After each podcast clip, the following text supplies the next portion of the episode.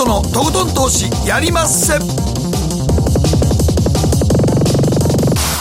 どうも皆さんこんばんは北野誠です。そして進行 MC の大橋ひろ子です。そして番組アシスタントはケリーアンです。はいよろしくお願いします。します。そして今日はお久しぶりですね。はい、そうですね。松本英樹さんです。こんばんは。こんばんははいよろしくお願いします。こんばんはニューヨーク戻ったったんですか？えー、と8月1か月と、えーはい。9月の半分ぐらいですね、あのちょうど梅雨明けの直前にあの日本がね、はいはい。えー戻って日本が猛暑で苦しんでる時は、えーニューヨークで過ごさせていただきました。なかなかでも日本出んのも向こう入国するのも大変やったでしょ。意外にねあそうでもスムーズだったんですよね。こいつら本当にちゃんとやってるんかなっていうぐらい特にあのアメリカの入国はスムーズだったんですよね、えーこっちはやはり日本に戻ってくる時はちゃんと空港で検査されて、ねはいはい。あのやりましたけれども、はい。アメリカあれ？もう終わりっていうぐらい簡単でしたけれども、はい。まだねあのコロナの感染状況というのはちょっとまた寒くなってきて、まあ、欧米で少し増えつつあるというふうに日本もちょっとね言われまてます東京増えつつありますね、まあずっと言われてることですからね寒くなってきたら増えるっていうのは。はい、今日は松本さんにアメリカの現状そして大統領選挙最後にゴールド原油ここからどうなるというのをお話伺ってまいりますのでよろしくお願はいい、たします、しくお願いします。そしてマーケットのリアルのコーナーは個人投資家スポさんが番組初登場です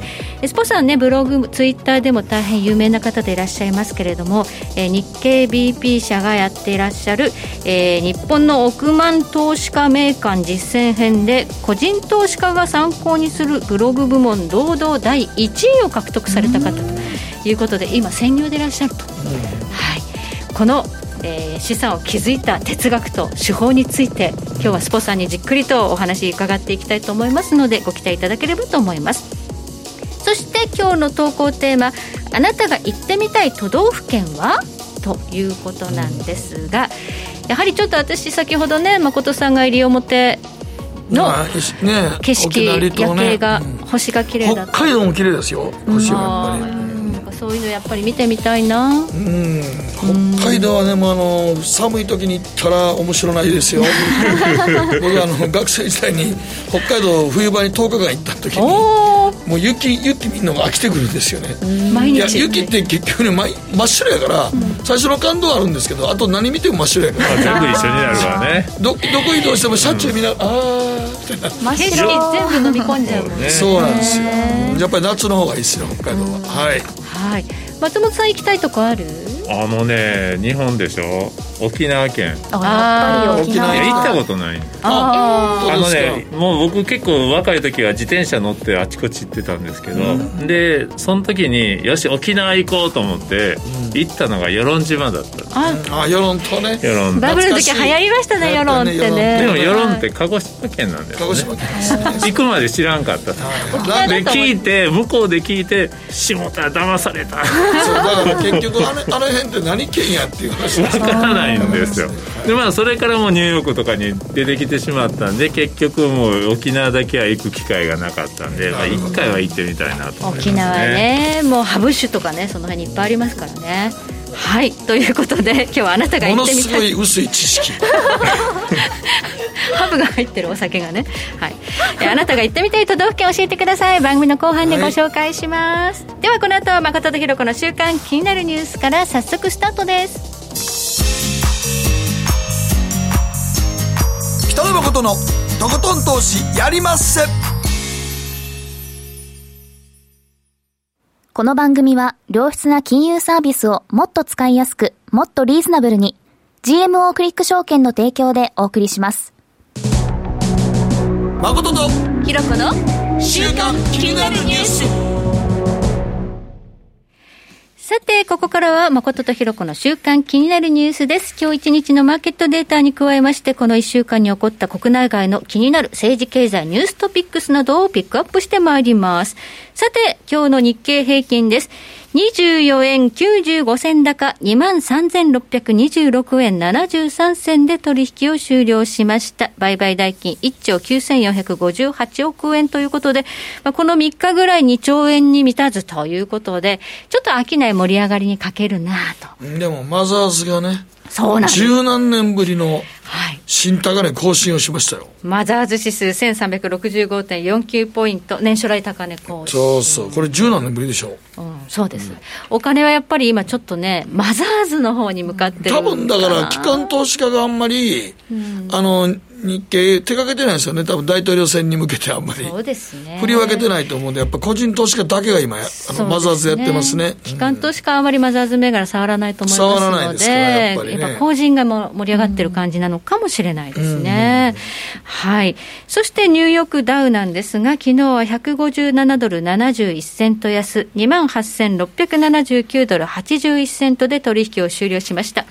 松本さん、このところのアメリカの株式市場ですが、追加財政政策が出るか出ないかというところで、うんでね、かなり神経質に。そうですね、まあ今日の、昨日のいろんな人の話を聞いてる限りは、やっぱりちょっと難しいかなと、ただもうこういうのってね、本当にね、あのなんか米中の貿易合意の交渉を見てるような感じですね。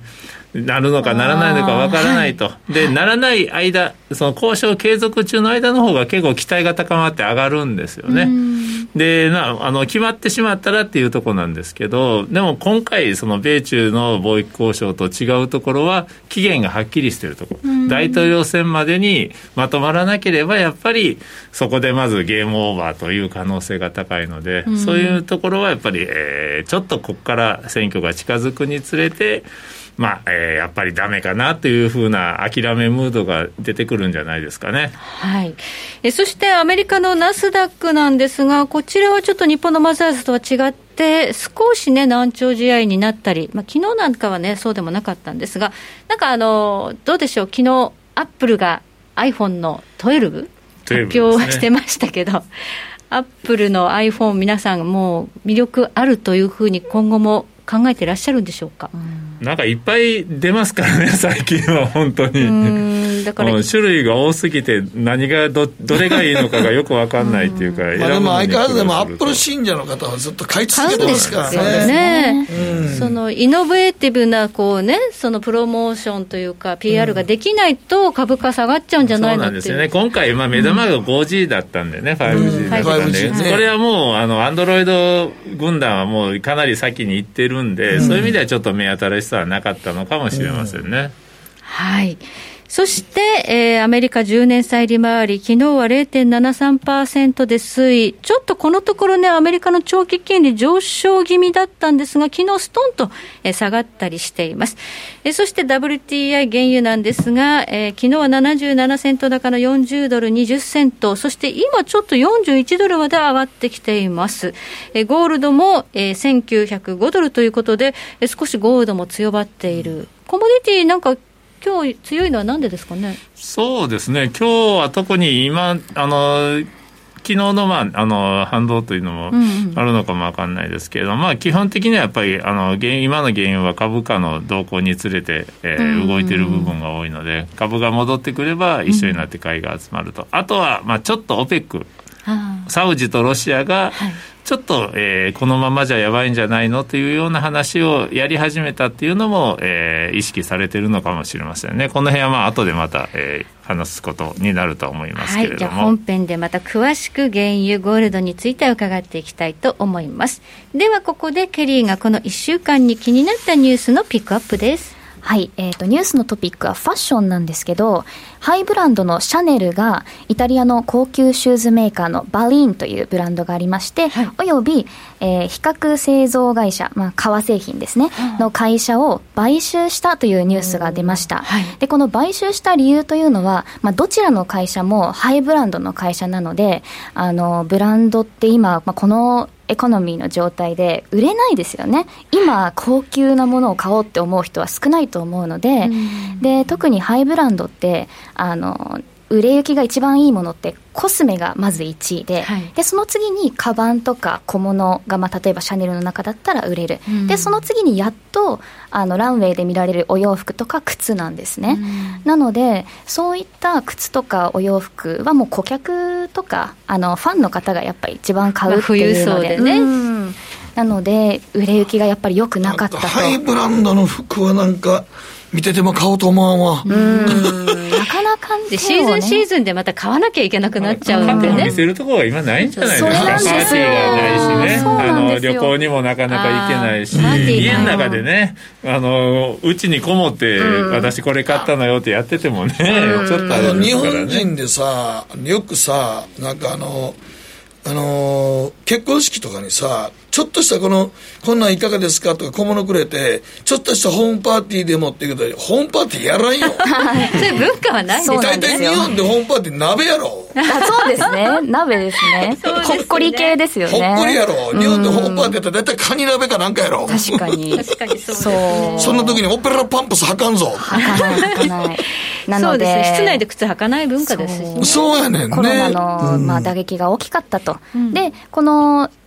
バーリンっていう会社をなぜ買収したかというと、まあ、その会社は200人の従業員がいて、だただその靴を作る技術っていうのはすごく高くて、この技術がなくなってしまうのは本当にラグジュアリー業界において、まあ、必要不可欠な存在ということで、はい。救済という意味で買収したというふうにニュースになってるんですね。はい。なので、こういう会社はたくさんあると思うんですけど、一方、日本でははい、またファッションとは違うんですが、ワークマン女子というのが、あの、出店16今日から、よね。あ、そうですね、はい。今日からはい。1店舗、まずスタートしたという、はい。あの、横浜の桜木町駅前にオープンしたとはい。いうことなんですけど、日本ってまたハイブランドが人気っていうわけじゃなくて逆にデザインがそこそこ良くて機能性が高くてで安価なものっていうのが今人気なので、世界とはちょっと逆行してるなっていうふうに感じるんですよね。うんワークマン女子ですようん、しかもそのネーミングっていうのもネーミングがダサいやろ？だなんかこう日本には合ってるんですよ。そのこれ今海外でなんとか女子とかなんとか男子ってやってしまうと今ジェンダーレスに使ってるので海外は、はいはい。まあ日本もそうですけどなのでこういうネーミングセンス PR のまあ仕方は、大体こういうセンスはおっさんのセンスですから。あそうなんですか女ね。女子やのにワークマンなんですか？そうなんです。ワークマンから女子ラインが出ワークマンますよから女子ラインナップが出たんですようんね。そうなんです。で、まあ今ユニクロとワークマン結構争ってますからね。僕らも地方行った時ちょっとなんかね、うろうろしてたら、ロケやってたら、あ、ワークマンの高高高速道路、あのね、道路沿いとかにワークマンの向かい側にユニクロあったりとかして、でちょっとなんか、どっち買おうかなと思ったりする時はね、なんかちょっと今日、さ思ったより寒いからなんか買いに行こうかとかみたいな時に。どっちも見ちゃうっていうね、距離感であるわけですね。そうなんですよでもワークマンっていうのは機能性が非常に高いということで、はいなんかボタンを押したらあったかくなるベストとかあるんですね。ヒーターが入ってるヒーターが入ってるあとか。夏場にはあのファンをついてるベストがありますから。はい、ということで、まあ、そういう機能性重視ということが売りになっている、日本ではそうですよねそれなのに安いと、安いっていうところがまたね。作りも良くて、んまあ、日本らしいとこですそうやね。よねそういうのは縫製しっかりしてますからね。はい。はい。ということで、ここまで誠とひろ子の週間気になるニュースでした。この後はコマーシャルを挟みまして、マーケットフロントライン松本さんにお話を伺っていきます。北野誠のとことん投資やりまっせ。やりまっせって英語では？レッツラゴーかな。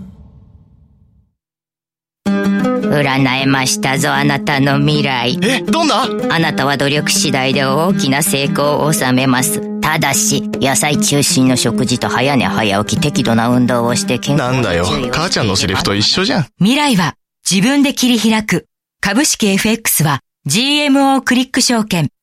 エミさん、どうしたの？僕最近考えてしまうんです。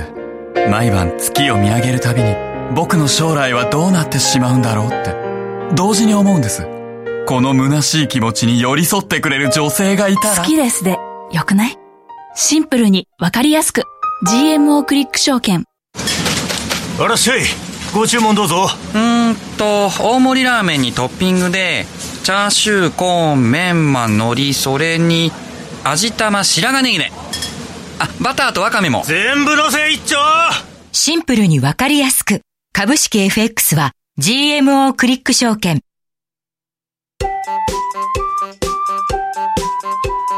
北野誠のとことん投資やりまっせ。みんな集まる集まるよー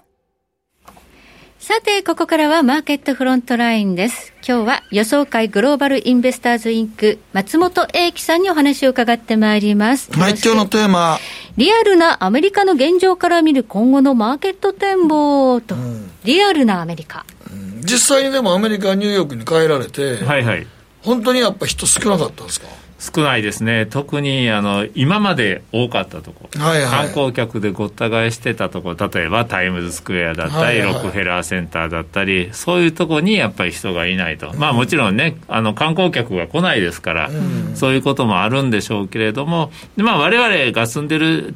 ね、地元の人がまあ集うところはまあそれなりに賑やかなんですけれども、やっぱりそういう観光地の観光名所というところが本当に人がいなくて、がらんとしてて、で代わりにまあホームレスの姿が目立っていると、ちょっと、まあ、あの私がちょうど初めて行ったのが90年代の初めなんで、まだその時は本当に景気が悪くて、あの治安も悪かったんですけれども、なんとなくその頃に戻ったかなというような感じはしましたね。まあ、実際飛行機乗ってて、あんまりやっぱり人が使ってない感じですよね。多分ね、搭乗率、国際線は10%とか20%とか、あの横一列に1人いないですからね、あのあもう寝れますね。寝れるというか、寝て、あの隣の廊下、通路を挟んで、向こうも使いたかったら使えるっていうぐらい、うん、でもう必要ですし、キャビンアテンダーの人もですね、暇なんで、やっぱりあの人たちは多分、まあ、安全上、ちゃんと人員は配置しないとだめなんでしょうね、うんうん、だからなんかポンって、ねうん、ポンって読んだら、両側から来ますからね、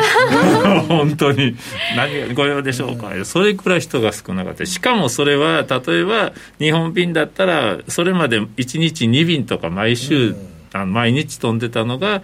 週3便ぐらいに減便して、うんで、その登場率ですからね、やっぱりもう人、全然動いてないということですね。でもね、あのこの間もね、日本全日空がね、あのボーナス、冬のボーナスなくなりましたとか、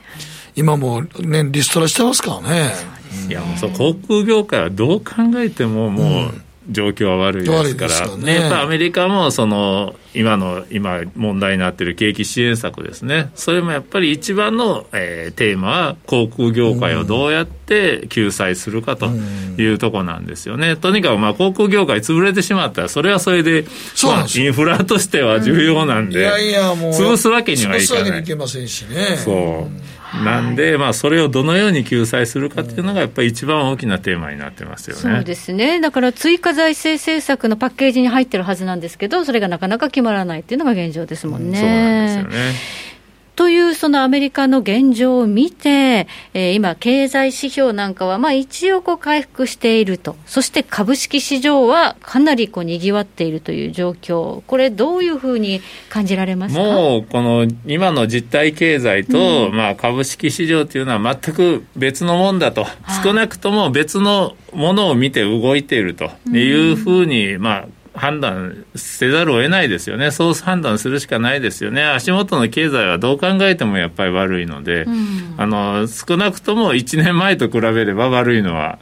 明らかですから、うん、まあ、確かにね、3月、4月、5月ぐらいからはかなり回復してます。み、みんなあそこまでのひどいロックダウンっていうのはやってないですから、うん、ただそれでも1年前に比べたら、まあ、航空業界をはじめ、そういうあの落ち込みはまだまだ、えー、ひどいですから、それを見てると、まあ、あの、それを基準に考えれば株価は前年の同じ時よりも下がってないとおかしいんだけど、うん、まあそういうわけではない。やっぱり、ねえー、その背景にあるのは、えー、FRB あるいは他の中央銀行の積極的な、えー、金融緩和であり、そして、まあえー、今は揉めてますけど、春にはやっぱり、えー、3兆ドルを超えるですね財政政策決まりましたから、アメリカでもそういう財政政策による、まあ、押し上げなんですよね。うんまあ、前月比で見るとね、経済指標回復してきたなっていう感じですけど、前年比で見るとまだまだね、まだね。レベルが低いという中で株は上がっていると、まあ、金余りというところもあるということですが、この株の方がね、下がって実体経済に合ってくるのか、それとも実体経済が急激に回復して株価に追いつくのか、どっちなんですかね？そうですね、まあ、今の状況っていうのは、まあ、異常事態なんで、やっぱりこの異常事態が、えー、正常な状態態にいずれは戻ってくる、戻ってきてこないと困りますしね、その頃にはやっぱりどっちかに収束するということでしょうね。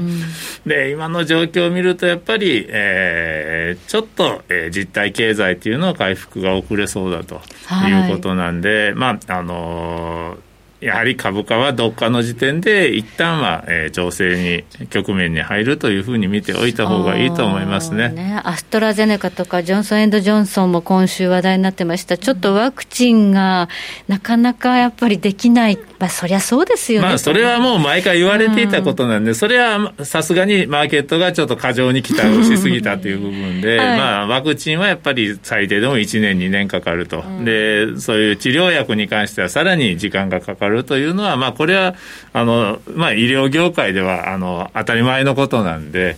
まあ、そういうところはやっぱりある程度、まあ、現実にだんだん引きの引き戻されているトランプさんがね、ものすごくもう年内にはもうみたいなこと言ってましたからね。まあね、それだけはさすがにもう、はい、あまり彼の言うことも聞かなくなってきたっていうのが、まあ、ただそれでもあの、ヘッドラインでは反応しちゃうんでね、今のマーケットはそういうアルゴリズムを組んでるコンピュータートレーディングはね、トランプさんが何か言ったって言ったら反応するんで、一回は反応しますけれども、やっぱり持続的には、えー、な動きにはならなくなってきたとは思いますね。はい。そして大統領選まであと2週間ぐらい、2週間ちょっとですね。すね。2週間と、まあえー、4日、5日、うん、あまあえー、次の火曜次の次の火曜日ですからね。なんか支持率見ると、バイデン陣営が優位ということなんですが、松本さん、なんかアメリカ行って帰ってきて、肌で感じた肌ではね、肌で感じるのは、ニューヨークに行って帰ってきただけなんで、別に、その、オハイオ州に行ったわけでもないので、もう全然違うんですね。ニューヨークにいるともう、あの、世の中にトランプ大統領っていうのはいないかのような雰囲気です。それぐらい。もともと前の大統領さんの時も、ニューヨーク中心の大都会は大体トランプじゃなかったですもんね。ままだそれでも、うちの近所はそのユダヤ人のそういうコミュニティとかは結構、あの、保守派の人が多いので、そうえー、そういうまあ人種によっても変わるんですけれども、やっぱりそれでもニューヨークは基本的にまあブルーステートと、今日あの民主党の州なんで、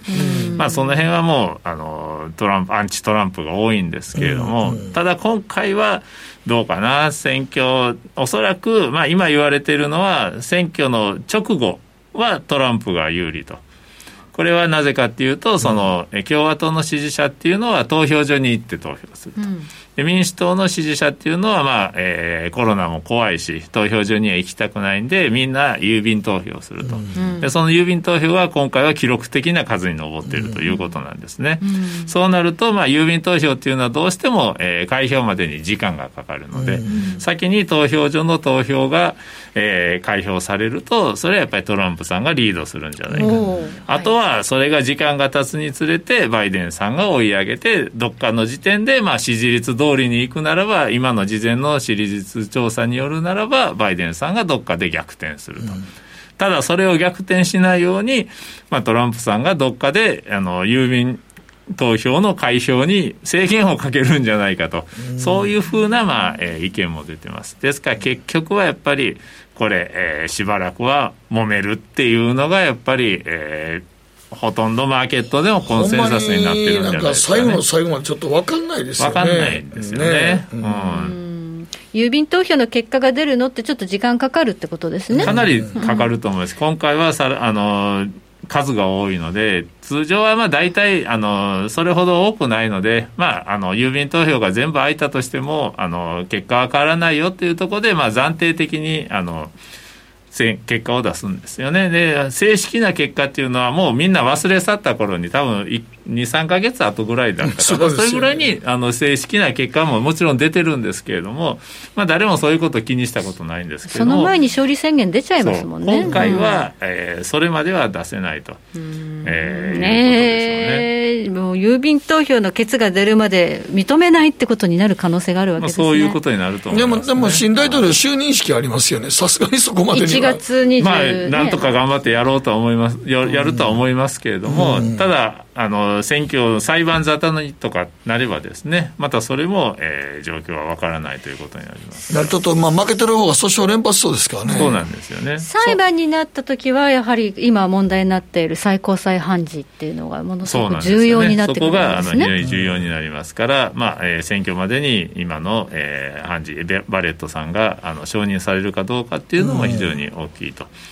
いうことにはなりますね、はい、エイミー・バレットが承認されれば、もう共和党優位ということで、もうもつれにもつれたら、共和党の勝ちってことになるわけですね。うん、ただね、うん、でもあの保守派の判事といえども、その信条、そういうのは、例えば妊娠中絶とか、銃規制とか、うん、そういうのに関しては、確かに保守派かも分かんないですけど、うん、選挙が公正かどうかっていうのは、これはまた別の判断なんで、いくら共和党の大統領に指名されたとしても、あのそれで判断がか来るとも限らないんで、この辺は本当にわからないですよね。はい、そうすると、まあ、その決まらないという不透明要因が、マーケットを混乱に陥れる可能性は十分に非常に高いと思いますね。で、何が株式市場にとって何が一番のリスクかっていうと、やっぱ先行きがわからないというのが一番のリスクなんですね。うん、まあ、あの、バイデンさんが勝とうが、トランプさんが勝とうが、それによって経済政策がどうなろうが、大体見通しが決まってしまえば、まあ、それで売り材料としては出尽くしなんですけれども、うん、どうなるかがわからないという状態が長引くっていうのが多分マーケットにとっては一番悪い、えー、シナリオだと思います。ますね。なんか今年はもつれにもつれそうだっていうのも分かってるのに、マーケットまだなんか利食いに入らない感じですね。そうなんですよね。それもまあ結構あの不思議な状況なんですけれども。まあ、だからどっちにしろ、まあ、バイデンさんになっても、株価は堅調やと呼んでるのかなという気もせんでもないですよね。そうなんですよね。逆に言うと、まあ、あの、そうなんだと思いますで、今の状況で、その、誰がなってもやることは決まってるんで、うん、あの、必要な財政政策というのをちゃんとやって、まずは落ち込んだ経済を立て直すということは、うん、まあ、誰がやっても一緒なんで、最初の1年は多分、誰がなってもほとんど、えー、差はないと思います。それだったら、まあ、バイデンさんが勝って、えー、議会選挙でも民主党が多数を取る方が、話が早く進むんで、うん、あのまマーケットにはプラスかなとは思いますけれども、ですからやっぱり一番の問題は、えー、まあ、結果が決まらないということだと思いますね。はい。そんな中で、えー、ゴールドと原油に触れていただきたいんですが、ゴールドはちょっと8月に高値をつけてから今難聴なんですね。これはなんででしょうか？そうですね。まあ、あの、一つにはちょっと安全資産としての需要という、まあ、ゴールドの場合はやっぱり、えー、リスク資産とえー、株価が、あの、株価じゃないですか、まあ、価格が動きますよ、上がったり下がったりしますよという意味では、ゴールドはリスク資産なんですけれども、一方で、まあ、えー、市場全体の先行きが悪くなったり、景気の先行きが見通せなくなったときは、やっぱり安全資産としてゴールドを持っておこうというふうな需要も出てくるんですけれども、うん、今はその安全資産としての需要がちょっと、えー、注目されてないと。そういうふうな需要が高まっていないというのがあると思うんですね、うん、それはやっぱり株価がずっと高止まりしているっていうのがまあ原因だと思うんですけれども、であるからこそ、えー、ゴールドは今本当に株とか、あとドルとか、まあそういうふうなまあ値動きに振り回されて、まあ投機的な売り買いが、あの、に、あの、よって左右されていると、まあそういうふうな状況なんですよね。ただこれ、いつまでもこういう状況が続くかというとそうでもなくて、やっぱり、えー、大統領選挙という、まあ、えー、その大きなイベントを前にですね、株価が、えー、本格的な調整局面に入ることがあればですね、えー、特に大統領選挙の結果が、えー、混乱状態になるようなことがあれば、私はそこでもう一度その安全資産としての需要っていうのが、えー、強まってくると、うん、そうなればもう一度2000ドルの、えー、節目を超えてですね、まああの動く時っていうのはマーケットは本当に一直線に一気に動くもんですからそうなると2100ドルぐらいまではあのあっさりいっちゃうという可能性もあると思います大統領選で上がる可能性があるという、ね、やっぱり大統領選でどれだけ混乱が生じるのかそしてあの株式市場がそれをどれぐらい嫌気するのかというのが、まあえー、一番のポイントだと思いますね。なんかこの8月にね、あのいろんなメディアがゴールド取り上げすぎたということで、ちょっと一旦終わっちゃったんじゃないか説が この辺りから出てきてる 日本で見てたらね。まあそうです、日本で見てると本当にそうですけれども、ただまあ、あのゴールドはあくまでもこれは国際金融商品なんで、アメリカでは別にそこまでのその騒がれてない。騒がれてるわけじゃない。ので、はい、まあそれよりもやっぱり株式市場のあの上昇の方が大きい。ですからね、アメリカの場合は。うん、そういう意味では、まあ、世界的にはそこまで注目を集めているわけではないと思いますね。はい。そして原油はもう本当に膠着して全然動かなくなっちゃってるんですけど、なんですかね。やっぱり需要の低迷ですよね、まあ、今の言ったように、その飛行機に乗る人がほとんどいなくなったというのが一番大きくて、それね、それとあと車はね、電気自動車に移動していこうっていう動き、本格化してますから、ね、そうですね、それもあるし、でアメリカだったらやっぱり今はもう皆さん自宅勤務になってるそうですよ、ね、そしたら、まああのまあ、地方はやっぱり車で出勤しますからそういう車出勤用の車もなくなっているということでやっぱり需要が伸び悩んでると。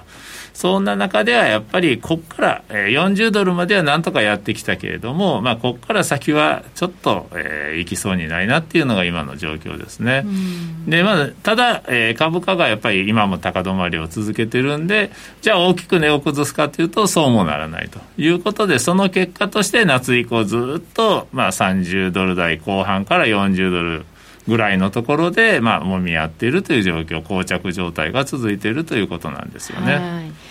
今の価格水準が維持されているのは、OPEC プラスが減産、協調でやってるという下支えもありますよね。そうですね、ただ、まあ、それの部分はちょっと最近怪しくなって怪しい、はい、やっぱりあの8月からはあの、まあ、予定通りというか、もともと7月からだったのが、8月に1か月は先に送りされたんですけれども、まあ、あの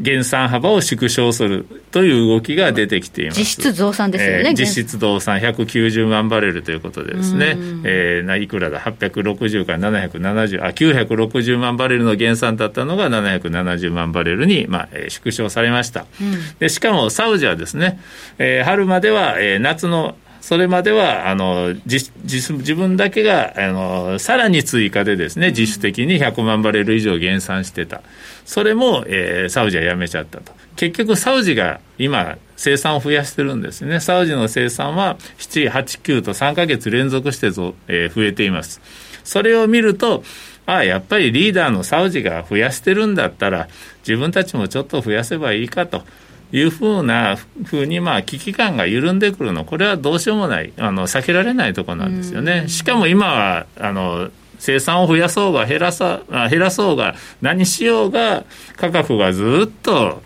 安定していると。安定してるんだったらじゃあ増やそうかと。ちょっとでもあの生産増やして石油収入を得ようという動きが出てくるのはこれはもう当然なんで。ですからその辺の OPEC の、えー、あるいは OPEC プラスの生産量の増加っていうのは、えー、たまりにたまってくるとどっかでドーンと、えー、下押し圧力と売り売りを呼び込む可能性っていうのは高いと、そういうふうに思いますね。協調減産の足並みが崩れると怖いなということですね。そうなんですよね、まあ、今はまだ株価が下支えになっている、株高が下支えになってますけれども、まあ、これで株価が本当に調整局面に入れば、えー、それにつれて一気に売りが出てくるということもあります。ただ一方で、そのサウジ、ロシア、この辺のところはですね、もしちょっとやばいんじゃないかと、みんなあの意識が緩んでるんじゃないかということで、うん、ここへ来て急に減産、やっぱりかりやりましょうというふうな話をし始めてるのも確かなんですね。ですから、もしかしたら、えー、11月の末に今度 OPEC、OPEC プラスの定例総会がありますけれども、そこで、えー、もしそこまでに価格が大きく、えー、崩れるようなことがあれば、今度は逆に OPEC、やっぱりこれは、えー、危ないぞということになれば、一転して、やっぱり減産しましょうと、もっと生産減らしましょうというふうな動きが出てくることもありますから、うん、この辺はこの1か月ぐらいはちょっと目が離せないところだと思いますね、はい、じゃあ、原油価格はどういうレンジで予想されてますか？そうですね、私はあのここからまあ株価次第ですけれども、まあ、30ドルを1回割り込むぐらいまで、えー、それほど遠くないうちにあの、少なくとも大統領選挙の前後には、えー、それぐらいまで1回下がると30ドル割り込むっていうと、10ドル下がるんですよ、まあ、ここまであのもみ合いが続くと、逆にあの1回動き始めると大きいですから、最初、下にドーンといって、ドーンといって、そこでですから、まあ、産油国が今度は減産をちゃんとできるかどうかですよね。私は、あの、産油国はそういうところが現金なんで、あの、やばいと思ったら今度はしっかりとまとまりますから、えー、そうなってくると、例えば11月末の OPEC 総会で減産決定と。そうなれば実際に減産が始まるのは、まあ来年1月初めからですけれども、はい、まあ1月以降、えー、それまでの間に底値をつけるという可能性は高いと思いますね。確かにこの4月もマイナス40ドルまで下がって、サウジが慌てて、そうなんです、ね、増産やめるって言ったんですよね、ね、そこまでは増産するって言ってました、ね、言ってたんですよね。はい、ということで、まあ、価格が崩れれば慌てて足並みを揃える。だけど今は乱れてきちゃったよ、危ないんじゃないんですか？で、ね,、もまだ価格が安定してるんで、これはやっぱりどっかで痛い目に遭わないと、彼らはわからないと、これは本当にもう、もう過去20年、30年、ずっと同じことを繰り返してますからね、あの本当にほぼ同じことやってますよね、同じことやってます、はい、なんか価格が下がってきたら、やっと協調姿勢を取るというね。そういうことなんですよね、はい、はい、ありがとうございます。ここまで松本英樹さんにお話を伺いました。以上、マーケットフロントラインでした。北野誠のとことん投資やりまっせ。みんな集まれ。行かしていただきます GMO クリック証券の CFD では、日本225や米国30など世界各国の主要な株価指数、原油や金などの商品、レバレッジ ETF、リート ETF、外国株など世界中の金融資産を買いからも売りからも手数料無料で手軽に取引することができます。今まで気になっていた世界中のあの指数、あの銘柄、あの商品に投資ができます。パソコンからスマートフォンまで高性能なトレードツールも魅力。CFD も GMO クリック証券。GMO クリック証券株式会社は関東財務局長金賞第77号の金融商品取引業者です。当社取扱いの金融商品の取引にあたっては価格変動などの理由により投資元本を超える損失が発生することがあります。お取引をする際は当社のホームページや契約締結前交付書面にて手数料などの諸経費及びリスクについて十分ご確認ください。北野誠のとことん投資やりまっせ。もう寝る暇ないわ。なのに肌ツヤツヤ、ツヤツヤ、ツヤツヤ。マーケットのリアルということで今日は個人投資家スポさんです。ちょっと顔出しは NG なんですがよろしくお願いします。よろしくお願いいたします。よろしくお願いします。スポさんも何年ぐらい前からやられてるんですか？えっ、と、投資は2000、株式投資は2005年ぐらいからスタートしてます。はいはいはい。もともときっかけは何やったんですか？えっと、きっかけはですね、もともとあの会社であの確定拠出年金をやらされて、はいはいはい、で、まあ、じゃあ株ってなんだろうってことで始めたっていうのが、まあ、きっかけなんですけど、うん、はい。えっと、最初ですねあの実はあの中国株からスタートしてます。これが誰の影響やったんですか？あのえっとですねあの旧栄冠さんっていう方が、はいあのご存い。やもう僕とか、まあ、大橋さん若いんで分からないですそうです分かんないです、ね、僕はもうよく分かってます。そうですよね。結構昔に結構あのテレビとかにいやもういろんな株雑誌とかね、はい、いろんなところにものすごい寄稿されておられましたし、はい、はい、でその方のあのブログあ、えっと、ホームページみたいのがあってですね、はいはいはい、そこで結構勉強して、はい、まあ、その Q さんが、まあ、あの日本株で僕は今まで儲けてきて、うん、これからあの中国がやっぱり同じように工業化が始まって、すごい伸びてるよと。だから中国株をやってみなよっていうようなことをまあ書かれてたんで、うん、あそれはちょっと面白いなっていうことで、中国株からスタートしてます、うん、なるほど、でも中国株からスタート言うても、はい、まあ、はっきり言って、僕らそのところ、今から15年ぐらい前やったら、どの銘柄がいいかよく分かんないじゃないですか。そうですね、はい、まあ、そもそも銘柄も分からないっていうところ分からないでしょ、どんな会社があるか分からないけど、はい、はい、ので、そのまあ、必死で探してみたいな感じになっちゃうんで、うん、本屋であの中国株の2期法っていう、四季法じゃなくてですね、年2回しか出ない本が日本でも発行。そんなが出てるんですか、はいはい、発行されてて、うん、まあ、その本探してきて、はい、まあ、あの本当に銘柄がわからないないので、うん、そのまあ辞書代わりにあのバーッとパラパラパラっと日記表を見て、うん、あこういう、まあ割と大きい会社しかないんですよね、上場特にその日本人が買えるような株って結構そうなったので、まあ、そういう、まあ、中国株の中で、まあ、いろんな業種の大きい株の中で、まあ、どれ買おうかなみたいな感じでスタートしたという感じです。でも最初から、まあ、でも中国はちょっとまあ言うてみたら経済開放化して、はい、株価もみ中国国民もみんな株を買おうと、はい、まあ、思い出してきた時なんですけど、はい、それでどうなんですか？でもまあ買ってみたらちゃんとぐーっと上がっていったんですか？そうですね、あのまあ、2005年から、まあ、リーマンショックまでは、うん、結構、中国株自体が調子良かったので、うん、まあ、あの普通にその、まあ、インデックス並みなのかもしれないですけど、2、3倍ぐらいにはなりました。うん、はい、はい、はいじゃあまあそこは割と成功は成功やったんですけど、はい、今今はでも基本的には専業トレーダーで日本株でしょ？そうです。中国株はななんでやめられたんですか？えっとですね、まあ、その中国株でリーマンショックで半分になっちゃったから結局2、3倍になって戻ったみたいな、まあ、ちょっとプラスだったのかもしれないですけど、まあ、やり直しだなと思った中で、うん、やっぱりその数年間やった中で一番感じたのはとにかく情報がない。で特にあの例えば僕その猛牛乳業っていう牛乳屋さんの株を買ってたんですけど、その牛乳を見たことないわけですよ。確かにそう、まあ、実際に自分が中国行かないと分かんないですもんね。そうですでそのスーパーでどうこうシェアを取ってて、どう人気があるのかっていうのも全然肌感覚がないですので、結局この会社が強みがあるのかどうかっていうのは分からなくて、全部その中国の経済の成り行きというか、そういったものにかけるしかないみたいな感じになってしまって、非常にこうちょっと、あの僕がやりたいのは会社分析とかを見て、あのどういう会社で、どういう会社で儲かりそうだっていうのをちゃんとこう、自分に腑に落とすっていう投資をしたかった。っていうのがもともとあった中で、ちょっとそれはかなわないなっていうことに気づいて、じゃあちょっと成長は怪しいけど、まあ、日本株での方が明らかに分かるんで、まあ、そっちの方にシフトしようしてみようと思ったという感じです。はいで、まあ、日本株をやりだして、はい、で、これで、まあ、あの、正直言うと、まあ、この、まあ、日本株もそうですけど、何にせよ、銘柄選びが一番大事じゃないですか。そうですね。はい。この時は、あの、指揮法に戻ったとかないんですか？えっとですね、あんまりこう日本の指揮法は実は読んでなくてですね、はい、あのもう日本の株だと、まあ、ある意味、関心が持てたら、うん、その会社こう勉強すれば分かるような仕組みなんで、あんまりこう全体的に見てどうっていうのは、あんまりやってないっていうのが実情です、はい、そうなんですね、でも、あれなんですね、これちょっとあの資料を読ませていただくと、なんかあの、めえー、っとブログを書き出したら、はい、いろいろやり取りをするようになったあそうなんです、であの、まあ、じゃあどうやって選んでるのって話なんですけど、はい、もちろんそのニュースとかそういったところで気になるのも選ぶんですけど、はい、もう一つ、その僕が始めたブログがですね、うん、あのそもそもは自分で持ってる銘柄の、そのまあ、僕の東証のその、えっと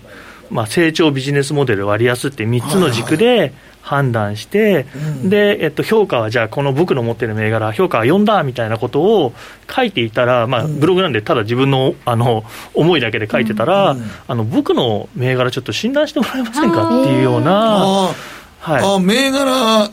診断をやってくれと。そうです。ちょっと珍しいブログとしてはちょっと珍しい形式なんですけどそうですね、はい、で最初、そんなに人気、そんなにこう、ね、あのユーザーの人もいなかったんで、うん、もうちょっと嬉しくて、ですねちゃんと分析して、うん、あのこれこれこういう会社でこういうところがポイントだと思います、評価は、うん、やっぱり3.0でしょうかみたいなことを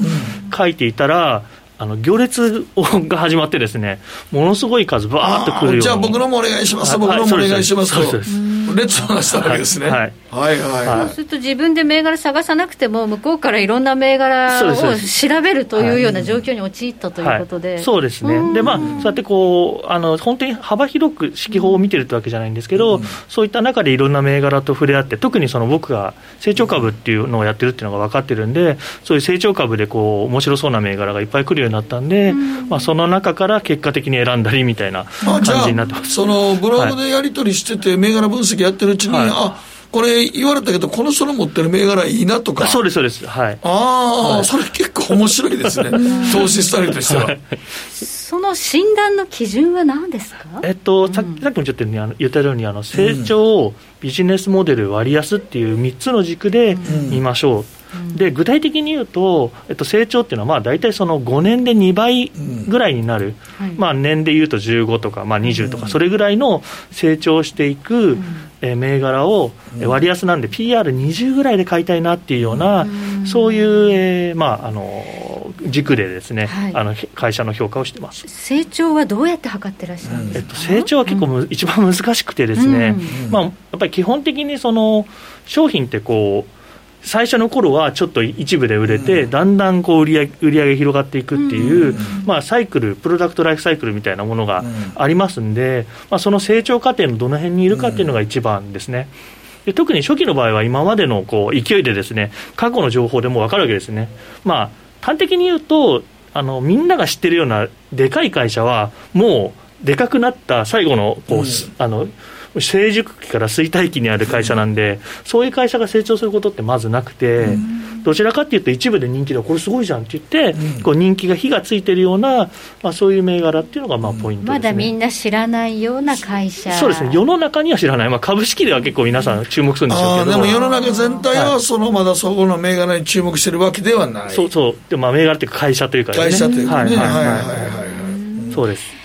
ということで、はい、えー、まあ、グロース成長で割安は PR20 倍ぐらいまでだったら割安ということですね。はい。はい、そうですね、はい。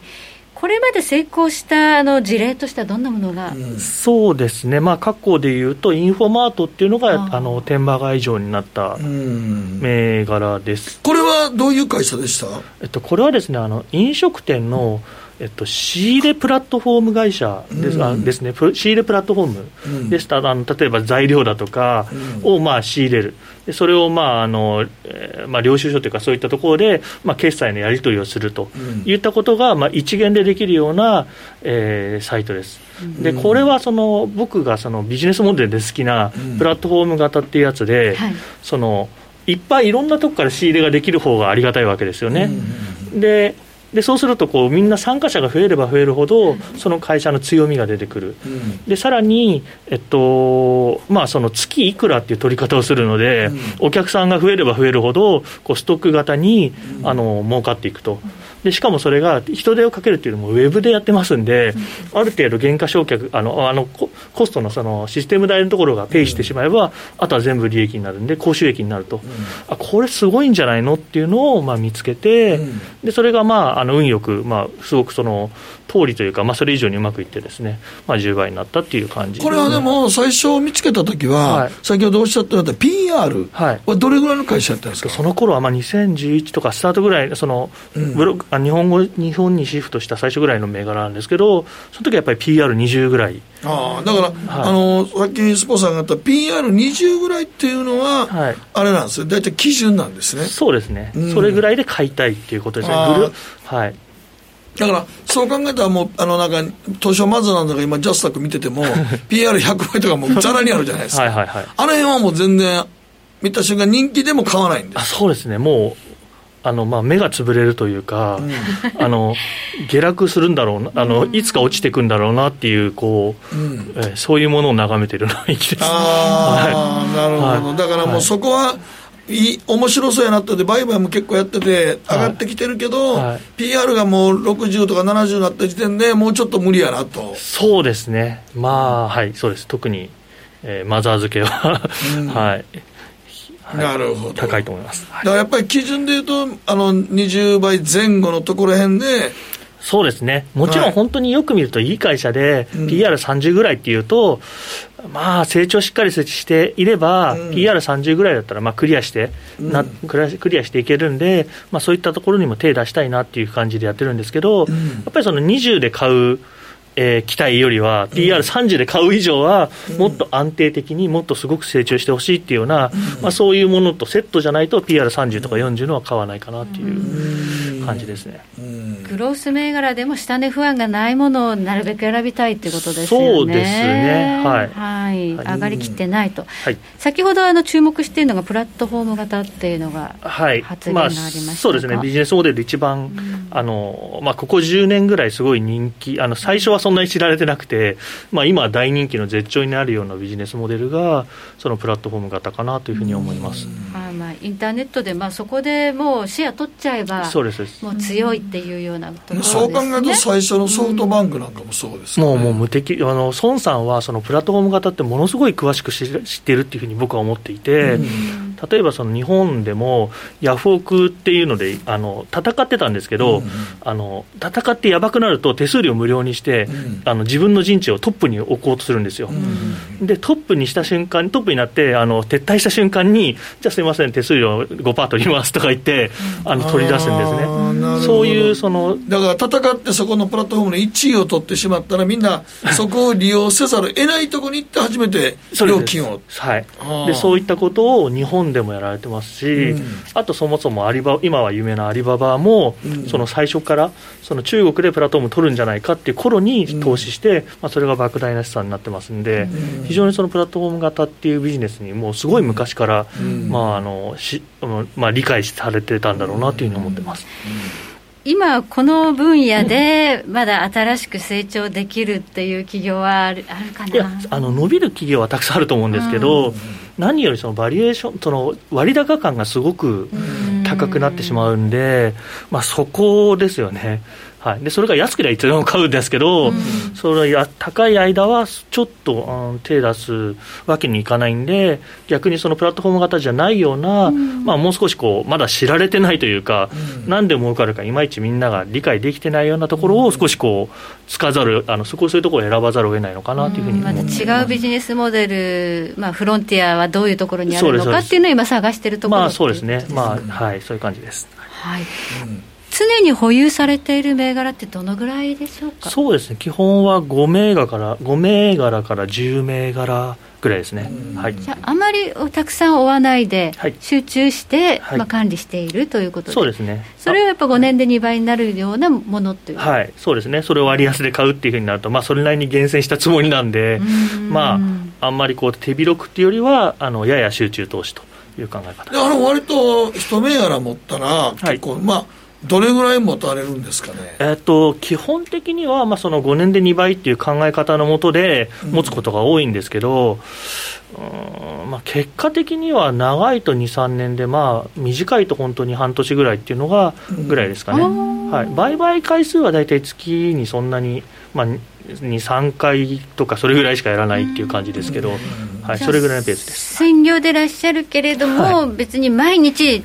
トレードしてるわけじゃない、ね、全くしないですね、はい、だからもう一度惚れ込んで見極めた銘柄を長期保有する、はい、そうですね中長期って感じで。それで、まあ、2倍そのグロースって人気があって、うん、ささっと割高になっちゃうことがあるので、うんまあ、そうして2倍ぐらいになったら半分売ったりっていうような、うん、まあ、そういうやり方をするのでだから PR で言ったら20倍ぐらいで買って、はい、じゃあ PR で何倍ぐらいだったらちょっともう来たなと思ったら手放すんですか？いや、えっと、基本的には2倍っていう考え方なんですぐ明日明日なれば PR40 になったらっていうことですね、うん、ただその業績が上がっていくと PR40 に至らぬまま2倍になっていったりするんで、はいはいはい、まあ、そういう感じのものはなるべく長く持ちたいなっていう考え方で持ってます、うん、はい今のマーケット、どう考えてらっしゃいますか、えっとまあ、マーケットはもともとあんま詳しくない方なんですけれども、うん、まあ、今は、えっと、日本でいうと、やっぱりマザーズの高さがすごく気になって今ね、はい、ますで要はそのファンダメンタル的な投資で見ると、あもう何が起きてんだろうっていう状態になってるっていうのが正直ですし。うん多分まあ今は祭り状態ですからね、はい、はい、でチャート等も見てもですねちょっとこうバブル感というか、うん、理由なく上がるから上がるっていうような上がり方をまあまさにしているので、うん、あのこのお祭りに乗らないと損する面もあるんですけど あの、まあ、ちょっとあの僕がもともとファンダメンタル投資なので、うん、まあ、そう考えるとちょっとこのバブルに乗る気には全くならないなっていう感じで、まあ、マザーズ以外のところで、まあ、どうしようかっていうような考え方をしてます。はいはいということで、まあ、このマザーズのお祭りには乗っていないと、で出遅れている割安銘柄、どんなところがあるかなというのを今、模索しているそうですね、はい、でどちらかというと、コロナ銘柄って呼ばれる、コロナで勝ち負けって決まったと思うんですけど、うん、で勝ち勝ち銘柄ばっかり伸びちゃって、うん、負け銘柄が死んでるわけですよね。うん、でそういう死んでる中で、本当に死んでるやつと、まあ割とコロナが、あのまあ、一回的に少しダメージあったかもしれないけど、それは戻るさっていう、そのどちらかというと、それは戻るさぐらいのものを、もうちょっと今、いろいろあの物色してるかなっていう感じ。収束すれば来るよねっていうそうですね、収束すれば、もうあの、なんていうんですかね、収束しても来ないっていう銘柄と、収束したら、収束したらまた戻るよねそうです、そうです、はい、その辺のところって、やっぱりまだバリエーション的に割安感があるんで、まあ、それで、それでまあもちろん会社としてビジネスモデルとかも強くて、まあ、安定感があるような、うん、そういう銘柄を選びたいなと思っています、うん、はいありがとうございます。今日は個人投資家スポさんをお迎えしましてお話を伺いました。はい、どうもありがとうございました。ありがとうございました。北野誠のとことん投資やりまっせ。やりまっせって英語では？レッツラゴーかなすると川上からどんぶらこどんぶらこ。どんぶらこって何？桃が流れてくる音だよ。じゃあかぼちゃは？か天ぷらこ天ぷらこかな。鳥は？唐揚げこ唐揚げこ。パパおやすみ。置いてかないで。頑張るあなたを応援します。GMO クリック証券。バカモン。お前は周りが見えてないまた怒られちゃったよ。部長の前歯にノリするな。大学生のノリはもう通用しないぞ。はい。ノリをどうにかしないとまずいですね。部長歯にノリついてますよ。もっと楽しくもっと自由に。GMO クリック証券。ねえ先生好きって10回言って。それ10回クイズでしょいいから。じゃあ好き好き好き好き好き好き好き好き好き好き僕も先生好き。え？もう。思わず笑みがこぼれる。株式 FX は GMO クリック証券。さてここからは皆さんからいただいた投稿を紹介していきます。今日のテーマあなたが行ってみたい都道府県。はい原油 ETF さんからですがやっぱり沖縄その中でも宮古島ですね、はい。GoTo が始まってお得に行けるようになったのに奥さんが危険だから県外行きたくないとずっと断られてましたが泣き落としと脅迫交えでやっと説得が来ました、沖縄の中でも本当に綺麗な海がいっぱいで宮古島に来月 GoTo したいと思います。お行ってらっしゃい、はい、いいですね。中堅さんは行きたい都道府県は東京。えー、魅力度ランキング4位ですね東京は、はい、特に奥多摩や小笠原諸島など自然を感じられるところに行きたいです東京は大都会のイメージがありますが大都会とのギャップを感じてみたいです。そうですね。奥多摩なんか行くとね結構自然深いとこありますからね、奥多摩はもう自然めちゃくちゃ残ってますよ、ねそういうとこね東京とは思えない風景があるかもしれない、はい。はい、ありますね。えー、ペンネームチーズさんからいただきました。お寿司が大好きなのでお寿司の美味しい県に行きたいです。北海道東京石川県の金沢福岡の博多あたりがいいですかねカニやのどぐろ江戸前の穴子もいいですし博多に行ったらクエなど早くコロナが収束してくれればいいな。寿司食いたかったら博多。に行け、博多博多はめちゃくちゃうまい。言いますねみんなね。うまい。あそう日本海側やからね。そうですね。お魚美味しい博多はめちゃくちゃうまいです。北海道より博多の寿司だけやったら博多の方が絶対うまいです。私も博多好きですね。はい、はい、ということで時計の針は23時27分になるところです北野誠のとことん投資やりまっせこの番組は良質な金融サービスをもっと使いやすくもっとリーズナブルに GMO クリック証券の提供でお送りしました。はい。ということで、今、ニューヨーク市場どうなってますかね？ニューヨーク市場ですが、20あ15ドル高で始まってるという感じで、あんまり跳ねてないですね。ちょっと弱い感じがしますかね。はい。今日はね、指標もあんまり出てないんでね、そういう意味ではちょっと材料に欠けてるなという感じはしますね。あとはやっぱりもう、経済、えー、対策。もうそのまあ関係者のコメント待ちっていうところでしょうね。はい